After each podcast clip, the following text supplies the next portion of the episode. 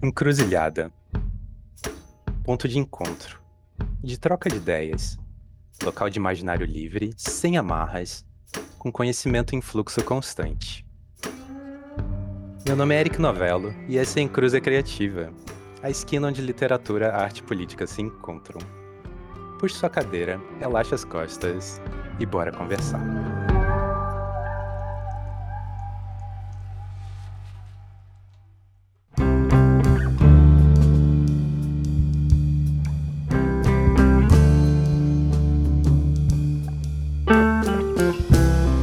Está com a gente aqui hoje é Pedro Augusto Bahia, autor do livro Corpos Benzidos em Metal Pesado, que venceu o Prêmio Sesc de Literatura de 2022. E aí, Pedro, como é que você tá? E aí, Eric, tudo bom? Tô bem. Quero te agradecer pela oportunidade de estar aqui no podcast, né? É sempre muito bacana poder estar conversando, trocando ideia e ainda mais estar trocando ideia sobre o meu livro, né? É, então acho que vai ter uma conversa aí bem interessante. Eu sou o Pedro Augusto Bahia, eu sou paraense, eu nasci em Abaetetuba, um município no Pará, né? Vivo ainda aqui em Abaetetuba. E eu sou psicólogo, tenho uma formação aí é, acadêmica em psicologia, terminei em 2021 o doutorado e eu trabalho também como servidor público, né, estadual, eu sou analista judiciário, trabalho num fórum e sempre gostei de escrever, né? E aí eu tô aí com esse livro de contos, o Corpos Benzidos em Metal Pesado, é, que venceu o Prêmio Sesc de Literatura no ano de 2022, na respectiva categoria. Para falar um pouco sobre o livro, é, é sempre é difícil falar de um livro de contos, né? Porque cada, cada conto é um pouco um universo, mas ao mesmo tempo o livro ele é uma unidade, né? Um livro de contos, eu penso sempre um livro de contos como uma, um corpo, né, inteiro em que cada história aí vai contando um universo, mas que no final das contas, né, é, a gente está contando uma única jornada. Então eu costumo dizer que esse livro ele é uma jornada né, que se inicia é, num acampamento de madeireiros na Transamazônica e que termina na fronteira entre o Brasil e Venezuela, né, com duas personagens trans. E ao longo dessa jornada, né, com diferentes personagens, em 11 contos, a gente tem um pouco um fio condutor aí que é a devastação, né, principalmente a devastação ambiental na região norte do Brasil, na Amazônia, é, mas também aí uma devastação um pouco enquanto a ideia de uma devastação de subjetividades também, né? Uma devastação de corpos, né? É, de tudo aquilo que tenta resistir é, diante dessa violência, né? Do capitalismo aqui na região amazônica. Eu costumo resumir um pouco o livro dessa maneira. Bacana. E antes da gente seguir assim, me tira uma dúvida. Você falou da tua formação em psicologia, você é doutor em psicologia forense, né? Isso, exatamente. Eu, eu defendi a minha tese em 2021. Tá um pouco recente. O que, que é isso exatamente? Então, Eric, é, a psicologia forense, ela é um campo é, tanto de atuação, né, quanto também um campo acadêmico, de pesquisa teórico, é, que faz estudos ou que atua na interface entre a psicologia e o direito. Então, por exemplo, eu atuo no Tribunal De Justiça enquanto psicólogo, né? Então eu não faço psicoterapia, eu faço uma avaliação pericial no âmbito dos processos, processos cíveis ou criminais. Por exemplo, todo processo de guarda, por exemplo, de crianças, né, ou uhum. guarda judicial ou de adoção, por lei, né, o juiz ele deve determinar a realização do que eles costumam chamar é, de estudo social, né? O termo que se usa, mas é o que nada mais é do que uma perícia, né, que pode ser feita tanto por profissionais da psicologia, quanto do serviço social ou da pedagogia também. Então, é, cada área, de acordo com a sua atribuição, né, vai fazer a perícia aí. Então, eu acabo atuando enquanto psicólogo fazendo perícia nos processos da área civil, da área criminal, casos de violência, é, a gente tenta usar né, é, os referenciais teóricos da psicologia para avaliar as situações e para responder a uma demanda judicial. Né? Então, basicamente, a psicologia forense ela está nessa atuação aí na interface entre a psicologia e o direito. Entendi. Foi esse doutorado que te levou para Portugal? Isso, exatamente. Eu tive a possibilidade de tirar uma licença para estudos, né? O tribunal concedeu. Bacana. E aí foi eu já estava com o projeto pronto em 2016 e aí eu submeti, o tribunal aprovou, a universidade também aprovou, e aí eu tirei uma licença para estudos em 2017, né? Eu saí, aí eu passei um tempo, é, dois anos seguidos, aí depois eu voltei para o Brasil para fazer uma, uma coleta de dados aqui, aí coincidiu com as eleições, né, presidenciais, e aí eu fiquei um tempinho aqui, voltei, aí depois retornei para Portugal e já fiquei até 2021 lá. Entendi, entendi. Bem, no teu livro tem um conto que é, que é passado em Portugal, né, que é o Acremônio. Como foi estar num, num país, assim, né, que nos aproxima pela língua e pela história, mas ao mesmo tempo não ameniza tanto a nossa sensação, né, de, de ser um outro lá. A, a sua passagem foi inspiração direta pro conto ou não? Foi tudo, tudo correu tudo bem e o conto é só uma, um downside ali. É bem interessante, porque é, a minha história com Portugal começou lá na graduação. Eu tive a chance de, de cursar seis meses também, né? uma espécie de intercâmbio que a gente chama, uma bolsa de estudos que é concedida para alguns alunos de graduação, para a gente cursar seis meses né, na graduação de lá de Portugal. E também os alunos de lá vêm para cá. E aí eu fui na época para a Universidade do Porto. E aí foi quando eu tive também contato com a psicologia forense, né? Eu fiz algumas cadeiras lá dessa disciplina e aí acabei me interessando mais ainda. E aí a minha história, então, é, com essa vivência em Portugal, começa desde lá, né? Aí depois do doutorado eu voltei. E assim, é um país que eu tive muitas experiências positivas, né? É, sempre que puder quero voltar. Acho fascinante essa questão da língua, né? De ser, da gente conseguir é, ao menos aproximar né, ali as línguas, é, mas há muitas diferenças né, no âmbito cultural, né? E de como também a gente é, vivencia essa língua, né? E acaba se comunicando também. Então eu tive muitas experiências positivas, mas também é, foi um período que eu me utilizei muito para observar, né? Um escritor, eu acho que é aquela pessoa que sempre observa muito, né? A gente senta Demais. ali para café e fica observando. Eu sempre gostei muito de ler, né? Então tá ali em Portugal é tá perto, né? Da história ali de Fernando Pessoa, é, José Saramago. Então é, isso possibilitou eu, eu ter essa imersão mesmo né, na questão da literatura portuguesa, mas ao mesmo tempo também observar esses pontos de atrito né, entre a cultura brasileira né, e a cultura portuguesa, europeia de maneira geral. E sempre eu achei curioso essa questão da língua, né? Porque a gente, assim, teoricamente a gente consegue se comunicar, mas às vezes na prática não, né?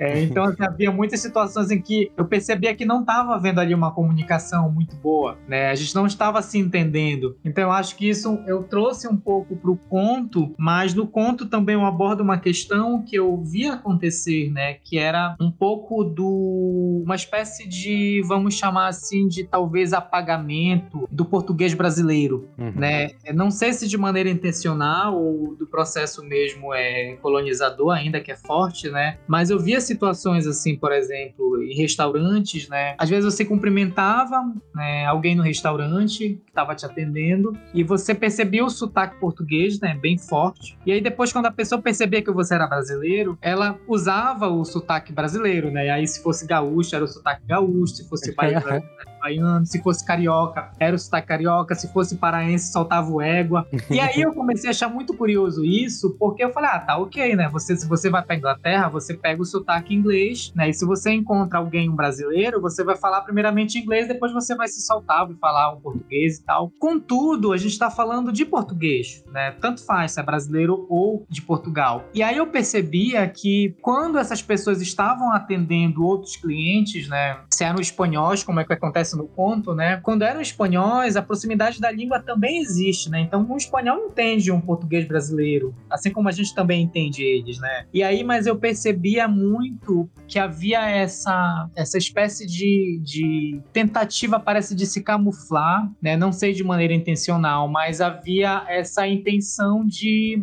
manter o sotaque português de Portugal, né? Mesmo uhum. se você fosse brasileiro. E aí isso me chamava muito a atenção. E aí, na época, também houve uma notícia de que um, algum curso de, de universidade estava cobrando a obrigatoriedade do teste de proficiência em língua portuguesa, mesmo para alunos brasileiros. E aí eu achei aquilo assim muito absurdo, sabe? Falei, como é que a gente tem que provar né, uma proficiência em língua portuguesa? Enfim. No, no nosso idioma, né? Isso, no nosso idioma, né? É claro que existem ali as diferentes, várias né, aspectos diferentes, até na, na, na escrita também, na tese, eu precisei adequar algumas questões, mas tudo é comunicação, né? E aí me chamava a atenção isso, dessa coisa de você não parece que você não, não podia é, identificar em alguns momentos o seu sotaque brasileiro, seja de onde for, uhum. né? E aí eu troquei ideia com algumas pessoas que moravam lá, né? E aí algumas pessoas achavam que isso é, ah, é natural e tal, é como quando você vai para Inglaterra e você é um americano, por exemplo, que vai para Inglaterra, pega o sotaque inglês e passa a utilizar esse sotaque. Mas eu comecei a dar uma outra interpretação para isso, né? Que é essa coisa da, da, do processo é, de colonização mesmo, né? Que permanece. E aí eu acho que eu trouxe isso, né, pro conto também, pro Acremônio, né? Que fala também um pouco dessa questão da, da moradia, né? É, os aluguéis são muito caros, né? Uhum. Em Lisboa, os aluguéis tá absurdo até para os próprios portugueses, né? E aí eu sempre me perguntava, né? Eu indo para Portugal, né? Indo de um país que já foi colônia,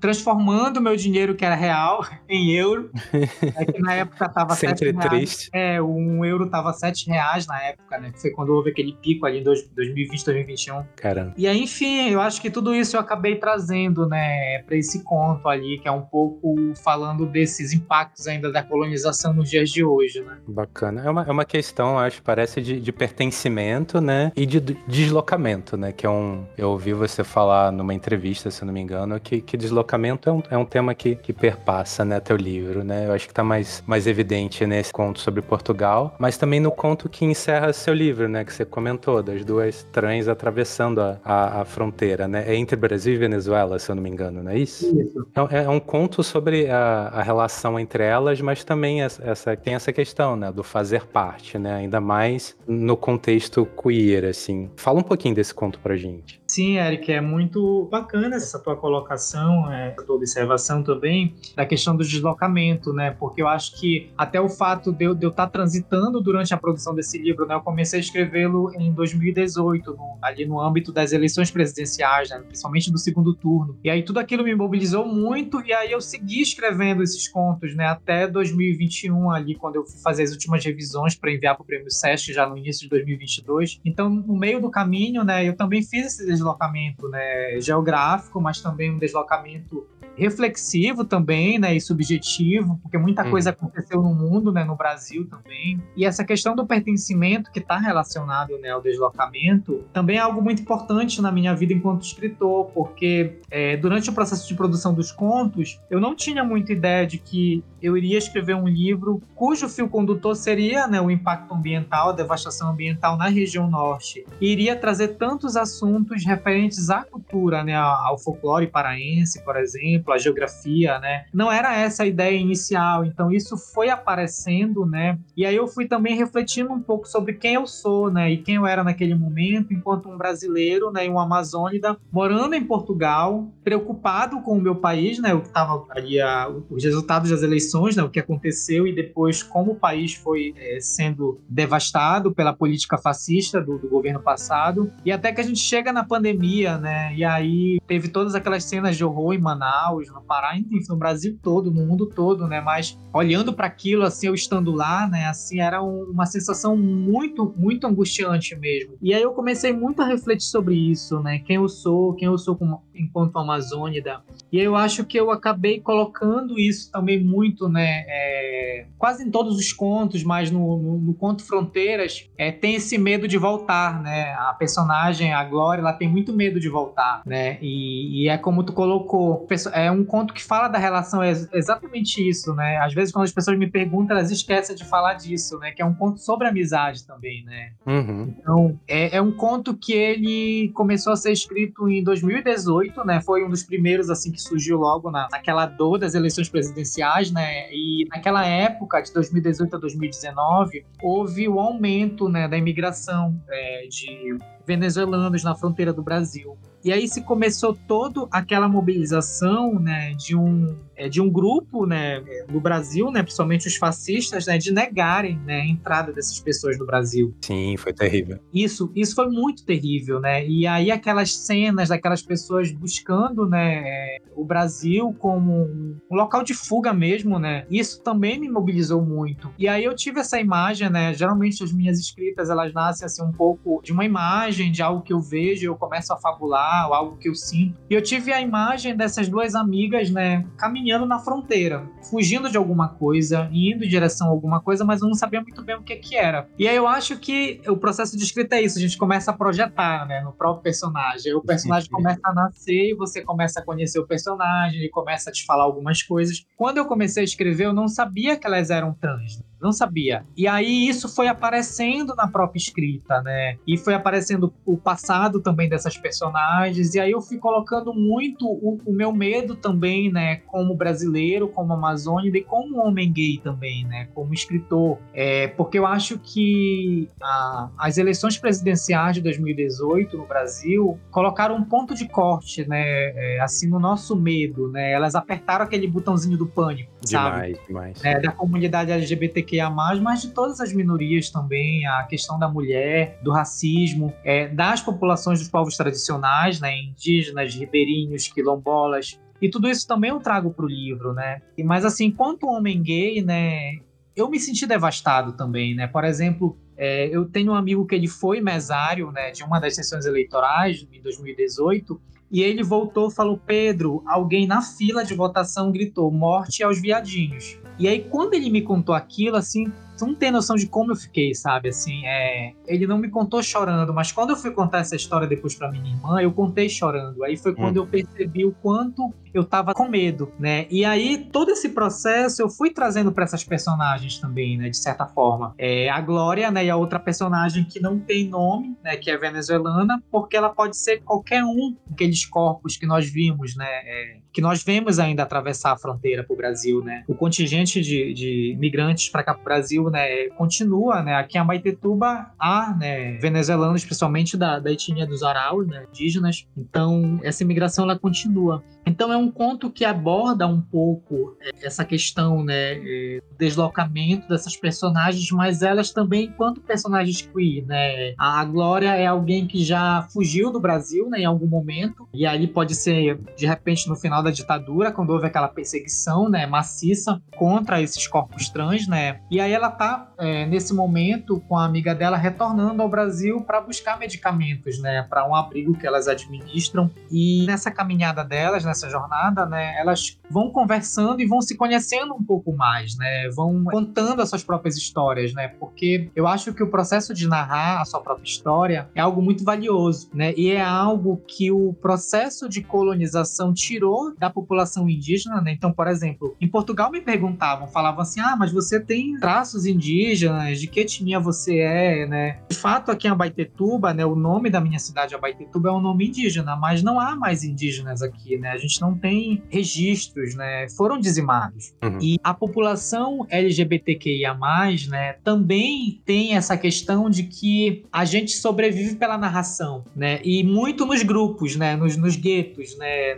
Nos grupos que se unem para uma contar as histórias para as outras, né? É, com certeza. E eu acho que dessa dor toda, né, eu acho que a comunidade LGBTQIA, a questão das mulheres, do, do racismo também, esses grupos carregaram a humanidade nas costas nos últimos anos, né? Porque são esses grupos, somos nós LGBTQIA, que apontamos o dedo e dizemos: olha, cuidado, esse governo é fascista, agora ele tá perseguindo a gente, amanhã ele pode perseguir vocês. Né, a, a água bate primeiro na gente, né? A gente tenta é, falar assim. Exatamente, né? A gente tem a população indígena, né? Agora, com tudo isso que foi mostrado do povo Yanomami, não começou a acontecer agora. Já vem acontecendo há muito tempo e eles já estavam dizendo né, sobre isso, mas não ouviram, ou se ouviram, fecharam os olhos, não fizeram nada. E aí, de repente, apareceu toda essa atrocidade. Então, esse conto, ele é muito especial para mim, né? Ele nasceu lá em 2018 e ele ficou me acompanhando. Então, sempre que eu estava muito angustiado,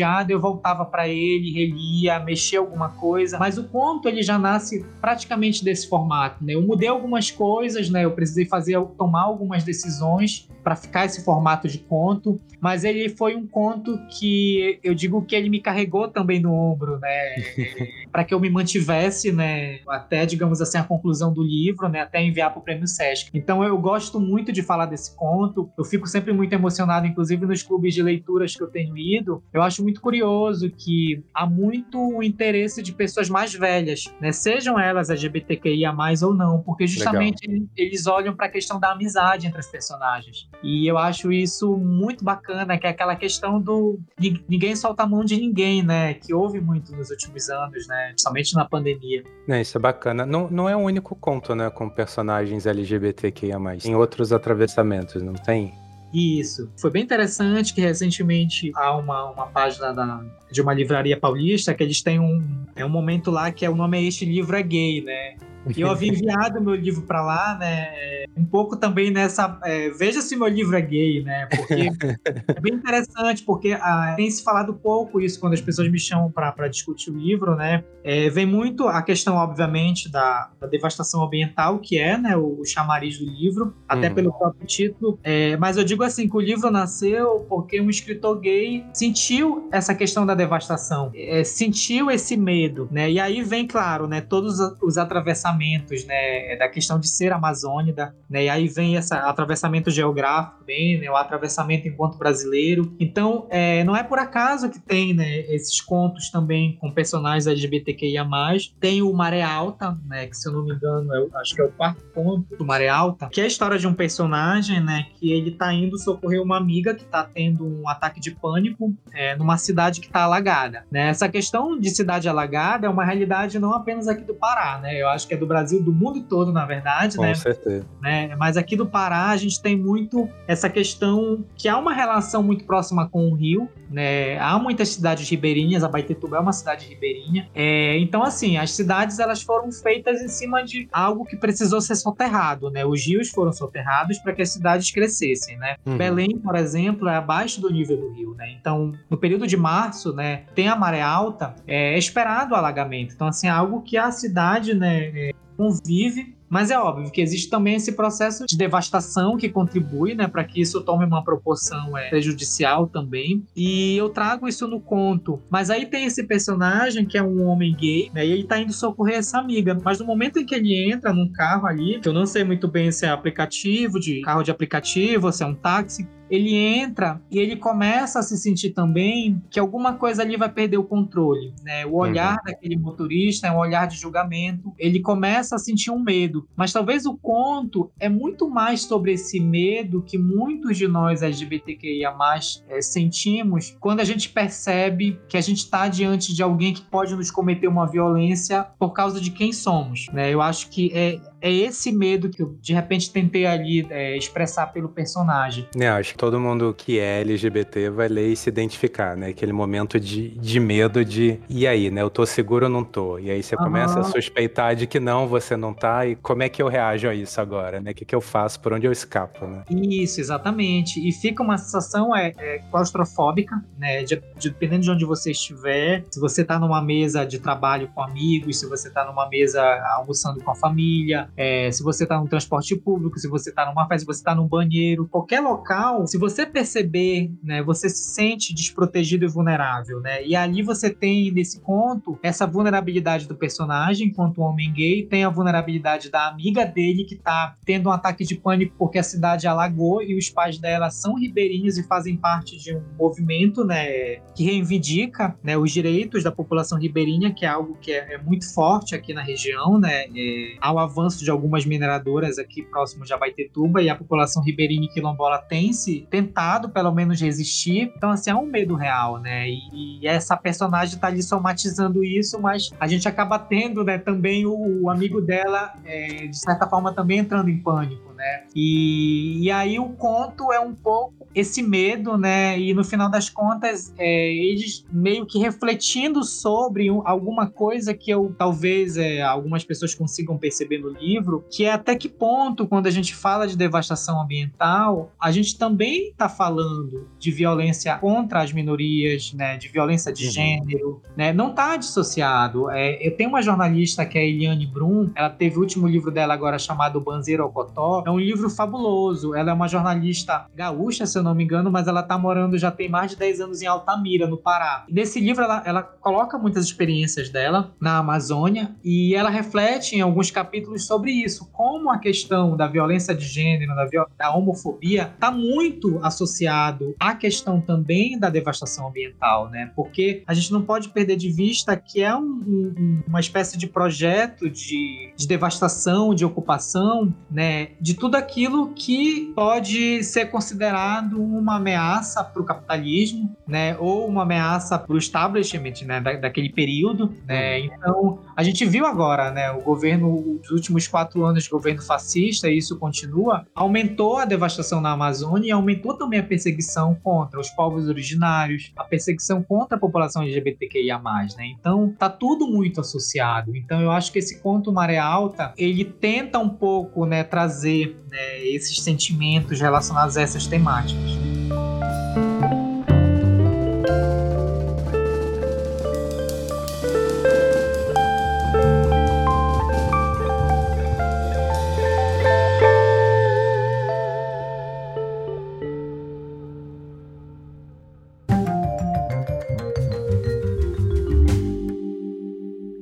Uma pausa rapidinho no nosso papo para lembrar que você pode apoiar esse projeto. Basta ir em apoia-se barra Erika Novello e escolher uma das categorias de financiamento coletivo. Assim, você me ajuda a cobrir os gastos do podcast e a continuar investigando o que a nossa literatura tem de melhor.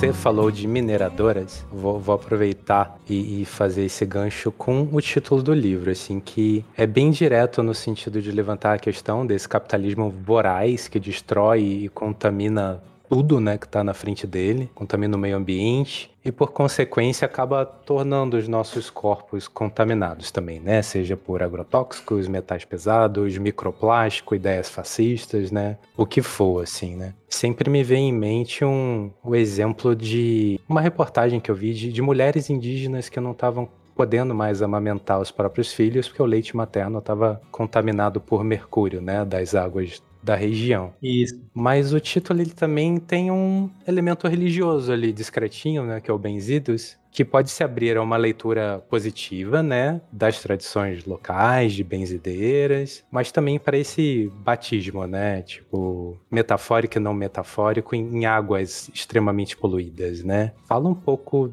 da parte religiosa, digamos assim, do teu livro. Sim. Ah, que bacana, Eric. As tuas análises assim são ótimas, excelentes.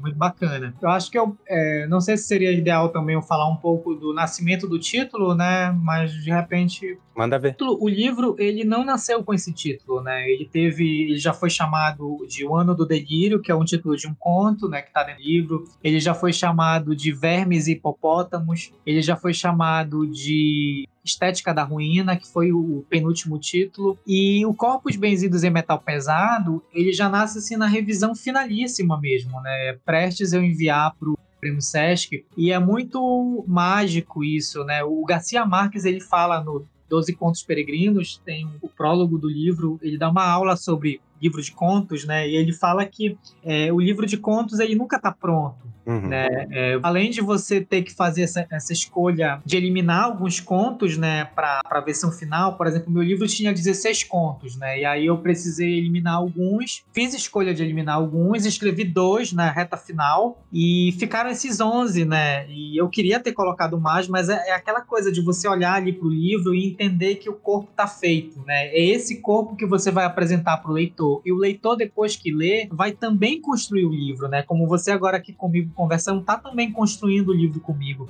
E isso é muito bacana. E aí, essa tua fala, né, que foi bem poética, assim, é, do, do, corpo que é batizado já nessas águas poluídas, né? É essa imagem, né, que me veio à mente quando eu finalizei o livro. Principalmente porque eu tinha um conto já que é chamado de Reza Benzida e Metal Pesado, né? Que é o terceiro conto.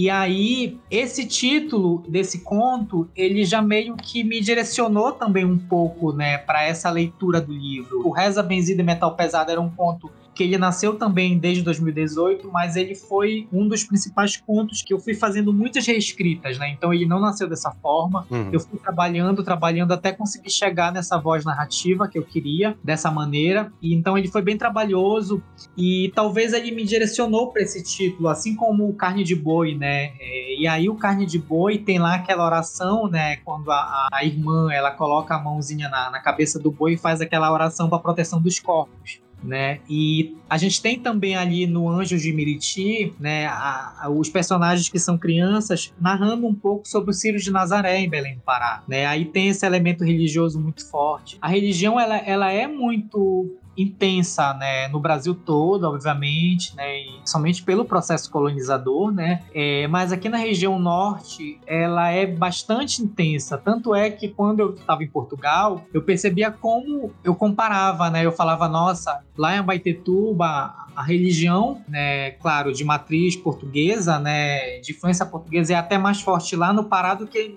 em próprio Portugal.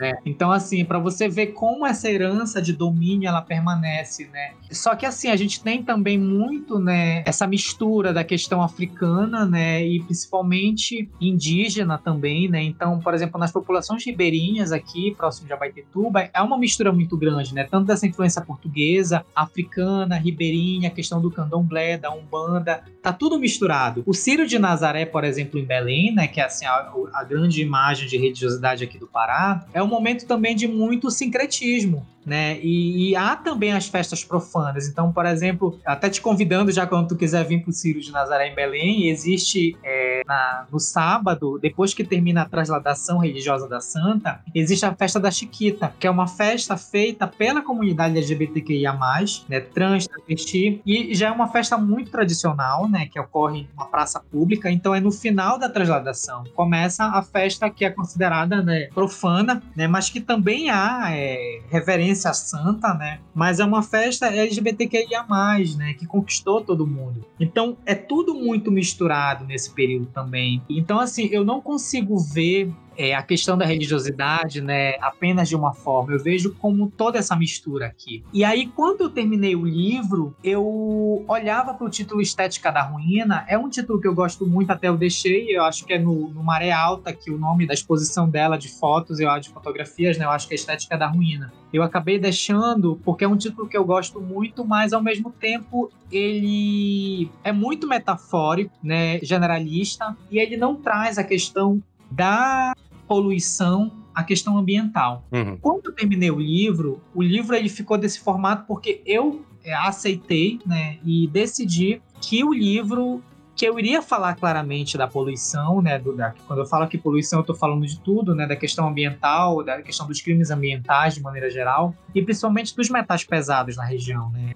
Essa é uma problemática muito grande aqui no Pará, né? E aqui na, próximo de Abaetetuba é, há muitos acidentes ambientais envolvendo ah, algumas mineradoras que fazem o trabalho de transformação da bauxita em alumínio, em alumina e depois em alumínio. Então, assim, literalmente os rios já morreram, né, em alguns locais. E essa população ribeirinha, ela tenta resistir. E ela resiste tanto reivindicando seus direitos, né, com associações, quanto também a partir das suas práticas culturais, com folclore. E aí entra a questão da religiosidade, né? Então, é muito bacana a questão mágica, né, de um livro de contos, porque era um outro título. E aí, quando eu fiz a última revisão, que foi assim, às vésperas de mandar pro no Prêmio Sesc, que encerrou no dia 11 de janeiro de 2022. Eu olhei para o livro assim à noite, na noite anterior, e veio o título Corpos Benzidos em Metal Pesado. E aí eu coloquei o título, eu mandei para um amigo meu, na hora tava online no Instagram e ele falou foda esse título. E aí ficou. O outro momento em que alguém de fora do meu círculo falou, o título foi quando o prêmio Sesc eles telefonam, né? E aí eles perguntam, você que é o autor do livro? Aí naquele momento eu escutei alguém de fora, né? Até de outro estado também, falando o título. E aí eu entendi, né? Que o livro estava pronto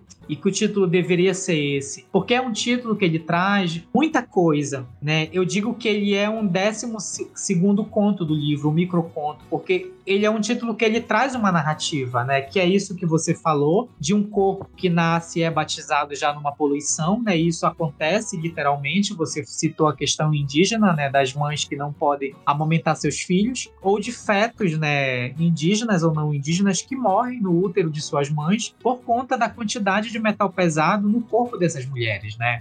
E então, assim, é algo que literalmente acontece. Mas tem também um pouco de ironia, né? Como é que você pode benzer um corpo em metal pesado, que é algo ruim, né? E traz também essa questão do resquício colonizador, né? De benzer, de abençoar o outro com a sua religião, né? Com as suas crenças e não a partir da religião, da crença daquele povo, né? Então, como por exemplo a personagem do livro, né? Ela coloca a mãozinha na, na cabeça do boi e faz uma reza, né? De proteção dos corpos. E aí me remete, o título ele me remete a tudo isso. A questão da palavra corpo era uma reflexão que eu vinha fazendo durante a escrita do livro. Eu, durante a escrita do livro eu li muito Kafka, então acho que me influenciou naquele conto Ano do Delírio, e, e aí, quando eu li muito Kafka, tem aquele livro dele na colônia penal, né, que ele fala dessa questão dos corpos ali sendo torturados e violentados. Então, eu vinha refletindo muito sobre isso. Eu cheguei a escrever um conto que falava mais disso, desse corpo que é violentado, violentado durante a, a, as eleições presidenciais. Mas depois eu tirei, né, que ele deveria sair do livro, eu vou usar em algum outro momento. Mas uhum. ficou, né, ficou na minha ideia, né. E em algum outro momento também eu, eu vi algum algum lugar, não vou te saber dizer agora onde, como é, o corpo, né, corpo físico, ele foi desrespeitado ao longo dos últimos quatro anos e durante a pandemia a gente não pôde nem sequer enterrar né, os nossos mortos. Com certeza. E para todas as religiões o corpo é algo sagrado, né? E por isso que o meu livro termina, né, com dois personagens LGBTQIA+,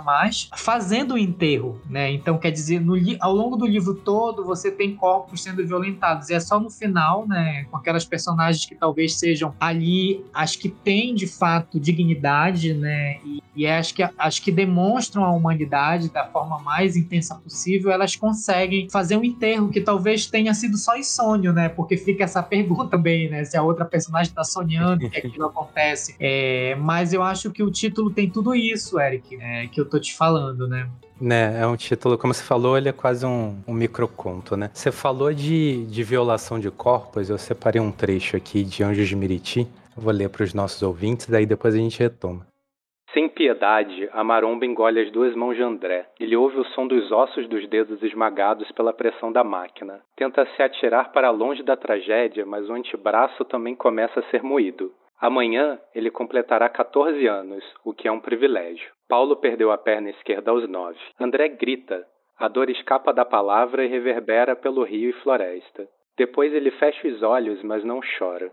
Encarregado pela olaria ouviu os gritos e já se aproxima. Com um facão, ele desfere o golpe brusco na altura de cada um dos cotovelos do menino, impedindo alguma avaria à máquina, que misturava argila, não ossos e sangue. André prova o sangue respingado na face. O gosto da irremediável tragédia o faz pensar que talvez em algumas semanas já tenha recuperado a saúde e consiga amassar a argila com os calcanhares. Seu pai estava impossibilitado de trabalhar na olaria. Adoecera de tanto comer peixe contaminado. No Rio, o cardume de metais pesados, bauxita, mercúrio, chumbo, soda cáustica, alumínio. O que ainda sobrevivia era a olaria e o artesanato de Miriti. Então, a gente falando aqui, né? Ficar tudo no campo abstrato, eu quis separar esse trecho para mostrar o quanto você vai direto no, no ponto, né? Quando você está escrevendo os teus contos, né? E o Anjo de Miriti, ele começa, né? Dessa maneira extremamente violenta, assim. A gente sabe que, que você não tirou isso do nada, né? Que, que são coisas que acontecem, né? adolescentes, crianças até, se acidentando é, num, num, trabalho que, que não deveriam estar fazendo, né? Mas ao mesmo tempo você consegue levar esse conto para algo mais, quase poético, assim, né? Quando você começa a falar dos anjos de Miriti. Você quer falar um pouquinho desse conto pra gente? Você quer ir direto falar dos anjos? Como é que você prefere? Então, esse conto, ele essa é, é, é, bacana porque quando a gente vai, ah, esse conto é especial, todos os contos, né? São especiais, por isso estão no livro. É, mas ele é um conto que também ele é muito dolorido, né? É, então a própria escrita dele também, né, foi muito dolorida. E Anjos de Miriti, né, o título, é o Miriti, ele é um artesanato é muito, digamos assim, ele é o cartão postal da cidade de Abaetetuba, né? Abaetetuba é conhecida como capital internacional do brinquedo de Miriti. É, o Miriti ele é uma palmeira, né? Então esse artesanato é feito a partir dessa palmeira, né? Do, do, do, substrato dessa palmeira. E é um artesanato que ele é ensinado de pai para filho, né? E ele tem muito essa prática ribeirinha, né? Então é um pouco ali de influência de tudo, a questão ribeirinha, a questão quilombola, indígena. E é o artesanato que preenche, né? Aqui a cultura, o folclore, o Ciro de Nazaré também, né? As famílias que produzem aqui o, o artesanato levam para Belém durante o Ciro para vender. E só que aí tem uma questão também né, nesse âmbito dessa cultura, que é a questão do, de uma problemática do trabalho escravo infantil, né, do trabalho infantil. Os dados, né, são é, os dados são muito grandes na região de trabalho infantil, né, envolvendo diversos segmentos. E eu cresci ouvindo histórias, né, de acidentes de crianças em olaria. Então, assim, sabe aqueles pavor que geralmente você tem de infância? Por exemplo, assim, ah, eu tenho medo de é, olhar para a janela e aí o Michael Myers lá do Halloween tá me olhando, sabe? É, sei lá, ou você vê uhum. a mulher do banheiro, é, ou você ir no milharal e aí vê lá algum, algum monstro do Stephen King ou o Pennywise no esgoto. E o meu medo era essas histórias, sabe? Assim, de você imaginar que uma criança como você, né, um menino como você ou uma menina, iria ficar sem perna, sem braço, por conta de um acidente, acidente entre aspas, né, por conta de, do uso que é feito dessa criança, né, num trabalho ali. Então, assim, eu cresci vendo, né, as campanhas do governo, governo do estado, governo federal, falando sobre o trabalho infantil riscos da olaria. Além da questão do, do problema da olaria, também tem algo que ainda acontece, mas agora em menor frequência, que é o escalpelamento, né? Então, assim, muitas crianças acabam, o cabelo das meninas acaba prendendo no motor das embarcações, né? Porque como Caramba uso de embarcação é muito intenso, né? Acontecem ainda esses acidentes, né? Por isso que eu acho que tem um momento do conto que eu falo que alguém perdeu o cabelo, né? Não sei se eu falo isso, eu cito isso. Então, assim, também eram histórias, né, que eu via acontecer, que eu ouvia. Inclusive, tem é, um hospital aqui em Belém que tem uma, um departamento especializado só para fazer, né, o atendimento dessas crianças que vinham escalpeladas. Então, assim, é, essa ideia de uma infância, né, que também pode ser devastada, né, por, uhum. em nome do, desse capitalismo, né. Então, eu acabei também trazendo para o conto, porque eu acho que todos os contos, eles têm esses dois lados, né, como você falou, você consegue, você traz um pouco de poesia também onde há sofrimento. É, mas eu acho que também é uma tentativa do escritor sobreviver naquela história, né? E, Demais. Né, de você se manter ali, não, mas tem alguma coisa aqui que, que aparece, né? Que pode ser também encantador no meio é, desse absurdo todo, né? E a gente viu isso durante a pandemia, né? Nós adultos também, a gente acabava encontrando ali alguma coisa que às vezes era arte, né? Às vezes era a leitura de um livro, um filme, às vezes era ligar para um amigo, conversar, enfim. E o que tem tem também nesse conto, né, dessa coisa da resistência, Anjos de Miriti, né, tem toda esse, essa dor do trabalho infantil, desse sofrimento, mas tem essa resistência do artesanato, né, porque como eu estava te falando anteriormente, no início, a população ribeirinha, ela tem tentado resistir ao avanço aqui da, da exploração de suas terras, né, por exemplo, recentemente a, a Cargill, que é uma grande multinacional, está tentando implantar um porto aqui no, na região dos rios Jabaitetuba, hum. e a população ribeirinha, eu até postei isso no, no Instagram, Instagram alguns meses, a população ribeirinha fechou a entrada do rio com as suas canoas, né, impedindo que o, alguns de pessoal lá da, da Cargill entrasse lá na comunidade, né, para tentar fazer algumas reuniões lá para convencê-los e impediram a entrada deles, né. Então, assim, isso está em processo judicial e tal para tentar impedir mesmo a, a, a vinda da multinacional e implantação do porto. Então, assim, o que é que essa população ribeirinha tem, né, além das suas vidas, além do seu trabalho, né, para resistir? Tem também um folclore, né, e tem esse artesanato, que é um artesanato e um folclore que é muito é, relacionado à proteção ambiental, né, ao meio ambiente. Então veja bem, você faz um artesanato da matéria-prima de um, de um vegetal, né, você transforma aquilo em algo é, que é folclórico, né, então e de forma sustentável, né, bom dizer. Então, assim, eu acho que é um conto que também ele é um pouco de resistência, né? E ele tem essa infância, que é uma infância vivida na beira de um igarapé, de um rio, que foi uma infância que eu tive, né? Eu vivi, tive muitas experiências no igarapé, com amigos, com primos, com família. Então eu acho que eu trago ali um pouco também dessa infância, né? Enquanto uma infância que ainda, embora haja essa destruição, né?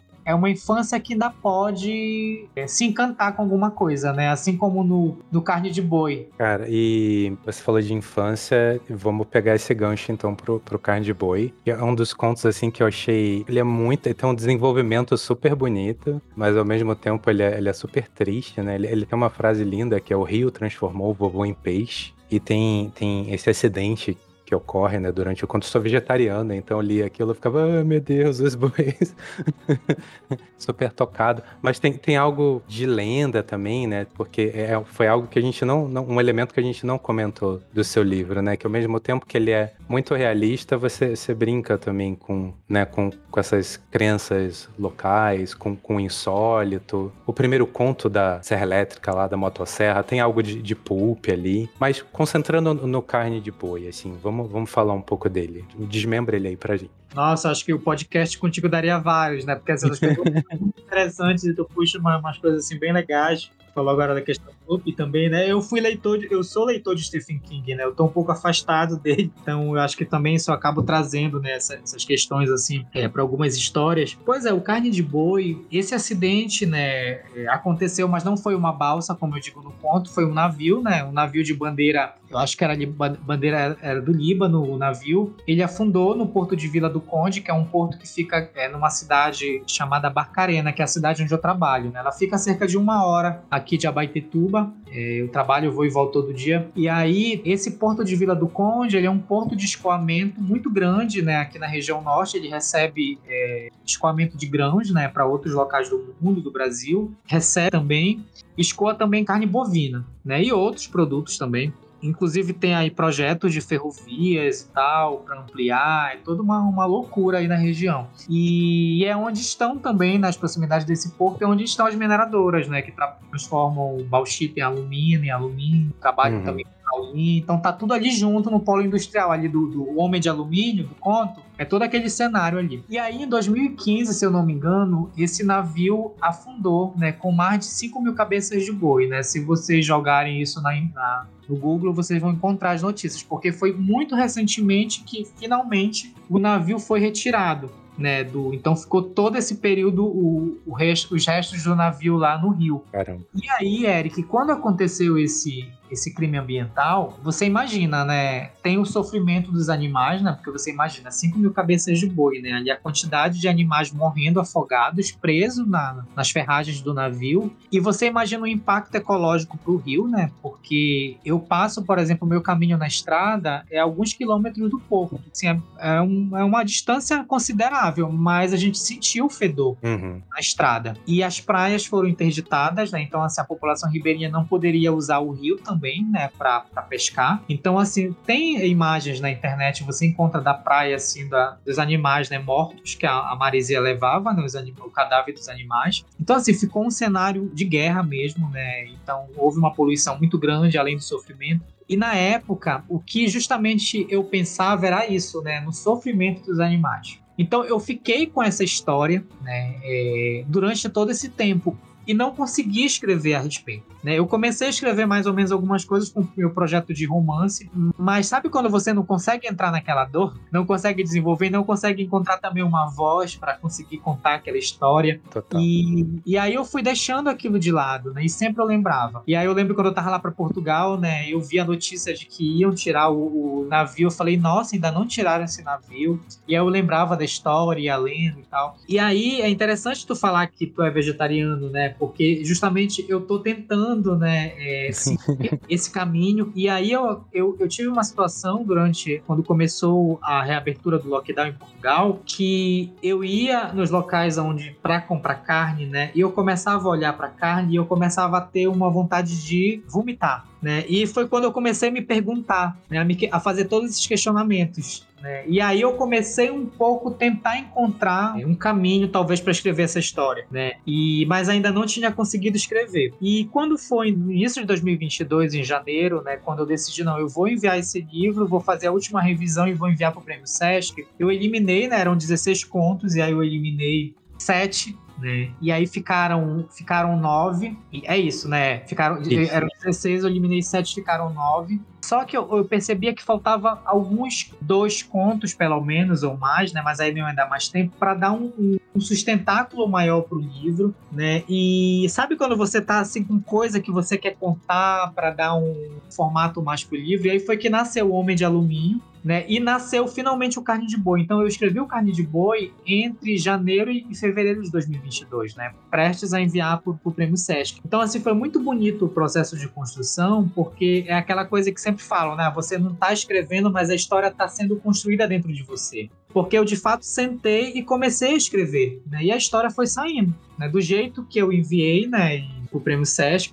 E, claro, depois fui fazendo algumas correções, mas a história já nasceu dessa forma. E você pegar um perso personagens que tinham essa, esse filtro de uma, não, uma visão mais de criança, assim, você acha que ajudou a contar? Isso, exatamente, né? É, se tu fores ver, na verdade, o meu livro todo é quando não há personagens é, crianças, mas os personagens adultos de alguma forma se remetem às suas infâncias, né? É, para tentar encontrar alguma coisa ali de encantamento. Eu acho, e Eric, falando da questão da temática ambiental, que é na infância que você aprende, né? É se você vai ser aliado da natureza, se você vai ser amigo, né? Se você vai ser explorador, né? Se você vai se encantar, eu acho que é na infância que você aprende isso, né? E a infância vivida aqui na Amazônia é uma infância que você tem muitas possibilidades de aprender a se encantar pela natureza, né? E a questão das lendas, né, e do folclore que você tão bem frisou, que eu acabo colocando em alguns contos, ela é muito presente. Então, por exemplo, eu cito uma, a, uma reza para a proteção dos corpos no Carne de Boi, né? Eu cito uma escritora de Abaetetuba, do livro é, Fagulhas e Fragmentos. Eu cresci tendo contato com essa produção artesanal de escritoras aqui da região, né? A minha mãe pegava os livros às vezes da mão das escritoras e levava para casa, e eram escritoras que falavam sobre folclore, né? Desse folclore que traz esse contato do ser humano com a natureza, né? Então a questão das lendas, por exemplo, a lenda do Miriti, que eu cito que é a lenda de Uaraci, né? É uma lenda que conta que o Miriti é a mãe de todas as frutas, uhum. né? Então aí você tem, bom, se você tem a Cargill que quer implantar um porco na região de ilhas, vai acontecer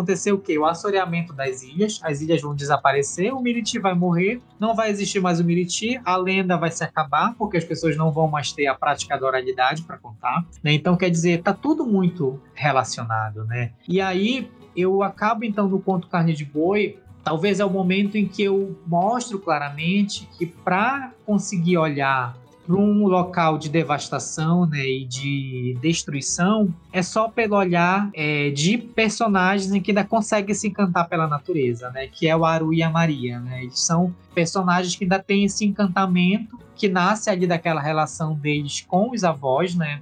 O avô contava. E aí a frase que tu falou, né? Que, é, que ela fala sobre o avô, né? Então ali é aquela experiência da infância quando você ainda olha para a morte como aquilo um pouco de algo fantasmagórico, né? Cheio de, de, de, feitiço, de magia. E o meu avô, ele era barqueiro, né? Então, assim, ele ia, viajava muito pro Amazonas, pro Xingu. E quando ele voltava, ele voltava com muita história, né? E, e, e quando eu estava nesse meu processo que eu te falei de reflexão de pertencimento, eu lembrava muito do vovô, né? E do, dos nomes que quando ele voltava ele falava, Amazonas, Santarém, e das lendas, né? Das lendas que eu lia nesses livros artesanais. Então, eu acho que a questão do folclore, ela é muito forte, é todo o Brasil, claro, né? Mas uhum. é, as regiões aqui ribeirinhas, né, dentro da floresta da Amazônia, é onde a floresta sobrevive, né? E é onde a relação do, do ser humano com a natureza é muito forte, é nessas, nessas lendas, né? Nessas rezas, nesse folclore de maneira geral. E, e só uma coisa para eu não esquecer que é bom falar desse conto é, a própria figura do boi, né, Eric, ela é folclórica aqui na região. A gente tem em Manaus, né, o caprichoso e o garantido. Verdade, verdade. É, o concurso de bois. A gente tem o, o, é, o Bumba Meu Boi no Maranhão. A gente tem o, o também o Arraial do Pavulagem em Belém, que inclusive começou, que é um festival também, que tem o boi como personagem principal. Então o boi ele não é apenas um animal, né? Ele é um animal também que conta uma história, né? Que é uma história aí que mistura o sincretismo, né? Tanto a questão africana, a questão indígena, a questão ribeirinha também.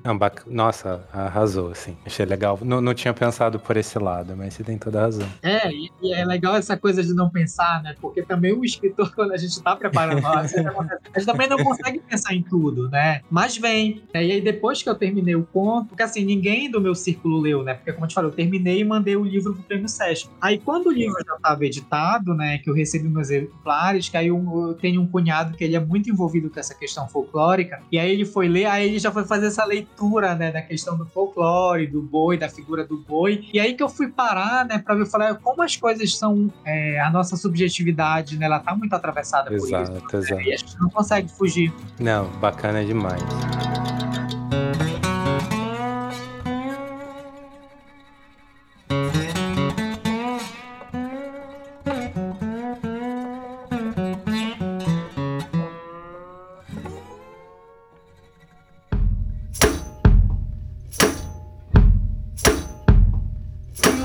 Pedro, como a gente está na reta final, vamos lá. Você tá preparando coisa nova já? Você acabou de dizer que tinham 16 contos prontos, então tem você está pensando num próximo livro de contos? Está pensando num romance? Já dá para falar alguma coisa a respeito? Então, é, quando eu comecei a escrever esses contos lá em 2018, né, eu comecei muito com essa imagem desse homem enlouquecendo na Transamazônica, né, que é o primeiro conto Tanibuca, né. Então, por isso que eu quis deixar lá no início, porque foi assim o primeiro conto, essa imagem naquele período em que a fumaça atravessou o país, lá entre 2018 e 2019. Eu tive essa imagem. Aí eu também tive um pouco dessa imagem de uma criança caminhando na Transamazônica no meio dessa fumaça. E a história desse menino caminhando na Transamazônica, eu comecei a escrever para ser um conto também, mas acabou aumentando né, a narrativa, então aí veio que eu já tenho material para uma novela, uma narrativa mais longa, que pode ser um romance, e eu fiquei trabalhando nele também enquanto eu ia trabalhando no livro mas eu acabei deixando de lado, né, principalmente de 2021 para cá, né, e aí depois veio o livro, a questão do prêmio Sesc, eu acabei não voltando. Mas é uma história que eu gostaria, né, obviamente vai ser uma narrativa mais longa, eu acho que eu tenho ali material para um romance, e eu queria muito é, que talvez fosse o meu segundo livro, porque é uma narrativa é, que ela perpassa o Corpos Benzidos em Metal Pesado, né, são personagens do, do, do livro, do Corpos Benzidos, que, que fazem esse deslocamento, né, sai da região ribeirinha e vão para a região um pouco mais dentro do estado, né, para a Transamazônica, que é um cenário também uma cicatriz, né, na Amazônia, uma cicatriz que representa esse processo também de exploração. E eu queria um pouco contar a história né, desses personagens, de por que eles vão para lá, por que eles estão lá e, e é o que eles são submetidos estando na Transamazônica mas é um livro que ficou um pouco de lado, né? E eu tenho também um outro projeto de romance que aí é um pouco mais é, é um pouco de ficção em cima da estadia de seis meses da Clarice Lispector em Belém. Não sei se você sabe, na biografia dela, né, é contado que ela ficou seis meses em Belém. Na verdade, a biografia dela do Benjamin Mose conta bem pouco, né, da estadia dela em Belém. Ele só conta lá umas coisas dela reclamando, mas na verdade tem muito material interessante, né? Eu andei pesquisando há alguns anos atrás e eu queria, eu, eu comecei a ficcionalizar um pouco em cima disso, mas é um livro que ele requer um pouco mais de pesquisa, né? Tanto histórica hum. também, quanto é, de encontrar um pouco esse tom, né? É, de como contar a história de uma escritora que é tão famosa, né? É, e o que falar sobre isso. Então eu tá parado, né? Eu, eu tenho assim muito mais é, ímpeto, né? E muito mais material talvez para continuar essa história desse menino caminhando na Transamazônica. Bacana. Quem ouviu o podcast, quiser falar com você, quiser te encontrar, onde é que você tá nas redes sociais, como a gente compra seu livro, faz aí seu jabá. Ah, tá bom. Então, Eric, eu uso mais o Instagram, né? O arroba Pedro Augusto Bahia. É, eu tenho o Facebook também, com o mesmo nome do perfil, mas eu não uso quase, é mais o Instagram. Eu tenho também o meu Gmail, que é o pedroaugustobahia5, arroba gmail.com. Eu sou super acessível, adoro trocar ideia, trocar mensagem. É, o meu livro, ele tá disponível na Amazon, né? Também nas, nas livrarias do Brasil todo. A, a, editora Record faz essa distribuição. Também vocês podem encontrar o livro também no site da editora Record. É, no momento eu não tenho livros para vender, né? Eu estou ainda naquele processo é, de enviar, né, para divulgação. Mas em algum momento, quando eu tiver também para fazer a aquisição diretamente comigo, eu vou anunciar no Instagram. Mas assim, o canal mesmo de contato comigo é pelo Instagram. Beleza. Pedro, muito obrigado pelo teu tempo, obrigado por ter aceitado passar por aqui. Quando eu li teu livro, eu pensei, nossa, eu preciso chamar ele pro podcast. preciso conversar com essa pessoa. Então, valeu Zaço, assim, por ter vindo. Foi um prazer conversar com você. Espero que você tenha curtido também a experiência. Poxa, Eric, na verdade eu que agradeço. Olha, foi um bate-papo muito interessante, muito bacana. É, eu acho que daria pano para mais conversa, né? Mas aí é isso. Tá? Eu gostei muito, obrigado por esse canal de comunicação. E a gente segue se falando. Espero que as pessoas leiam o Corpos Benzidos em Metal Pesado e possam conhecer essas 11 histórias. Valeu, Zaz. Para você ouvinte que curtiu, lembra de espalhar o programa por aí. Considere passar em apoia-se barra Novelo e escolher uma das categorias de apoio no financiamento coletivo. Assim, você me ajuda a cobrir os gastos do podcast e a continuar investigando assombrações e o horror social nas melhores narrativas brasileiras. Um abraço e a gente se escuta por aí.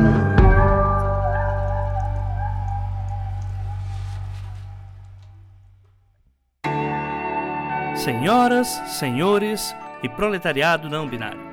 Este podcast foi editado por AJ Oliveira.